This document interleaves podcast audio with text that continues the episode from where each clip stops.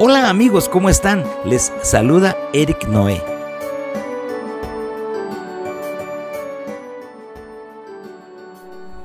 Hola amigos, les saluda Eric Noé.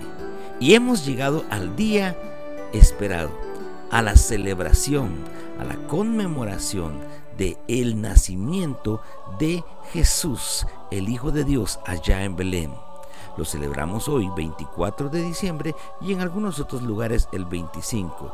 Lo importante no es tanto la fecha como el acontecimiento y el significado que tiene para todos los que creemos en este poderoso mensaje de Dios. La Biblia dice en Lucas capítulo 2 versículos 10 y 11. Pero el ángel les dijo, no temáis, porque he aquí os doy nuevas de gran gozo que será para todo el pueblo, que os ha nacido hoy en la ciudad de David un Salvador que es Cristo el Señor. En el plan perfecto de Dios, la creación del universo y todo lo que en él hay, hasta este diminuto planeta Tierra y la maravillosa vida que Dios ha hecho habitar en él, todo apuntaba a un principal objetivo, la creación del hombre. Sí, crear un ser semejante a él con su imagen y semejanza. Este es el propósito más grande. ¿Por qué? Porque de ello vendría un pueblo que habitará con Dios para siempre. La creación de un ser perfeccionado a través de un encuentro personal con su Hacedor no por la fuerza, sino voluntariamente y por amor. Un pueblo forjado en la obediencia a la palabra dada por su Creador y Dios por medio de la fe. Sí, creer en Dios es a través de la fe, por amor y gratitud. Sin embargo, como no es a la fuerza o impuesto, muchos hombres en lugar de creer en Dios se alejan de Él.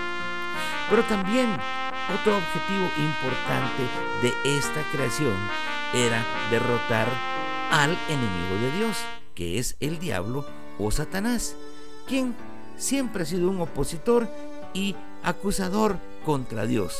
Es un ser inconforme y resentido que inyecta ese espíritu a todo hombre y los hace alejarse de Dios, llenando de odio y maldad los corazones para que, viviendo en pecado, queden fuera del maravilloso plan de eternidad de Dios. La Biblia dice en Romanos 3:23, por cuanto todos pecaron, ¿lo oímos bien? Todos pecaron y están destituidos de la gloria de Dios. Pero el plan de Dios lo incluía todo incluso proveer un medio de salvación y rescate o redención para que todo el que creyera en Él no se pierda, sino que tenga vida eterna. Y este plan era venir Él en forma de un hombre común y corriente a pelear contra el pecado y a vencer a Satanás para abrir el camino de salvación para todo el que crea en Él.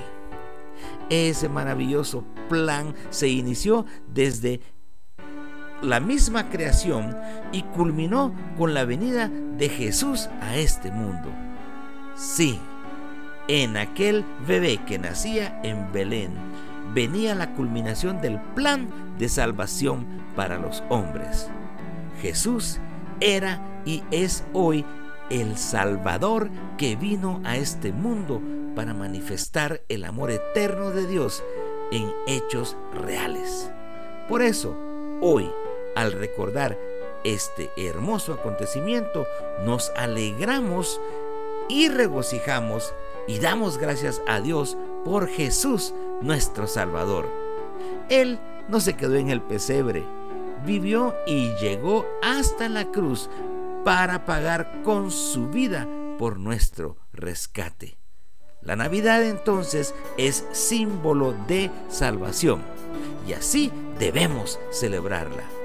Hoy adoramos al Rey, a Jesús, y le damos el más grande lugar, no en un solo día o en una decoración especial, sino invitándolo a que permanezca en nuestro corazón.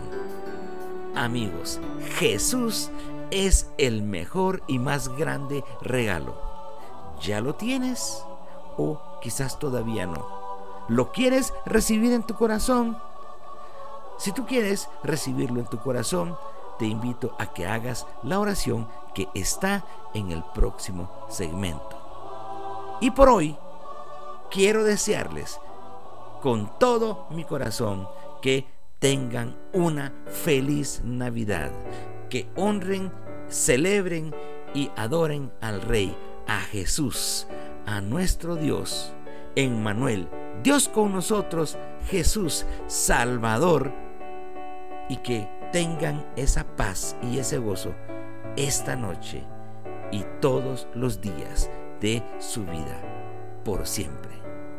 Que Dios les bendiga grande.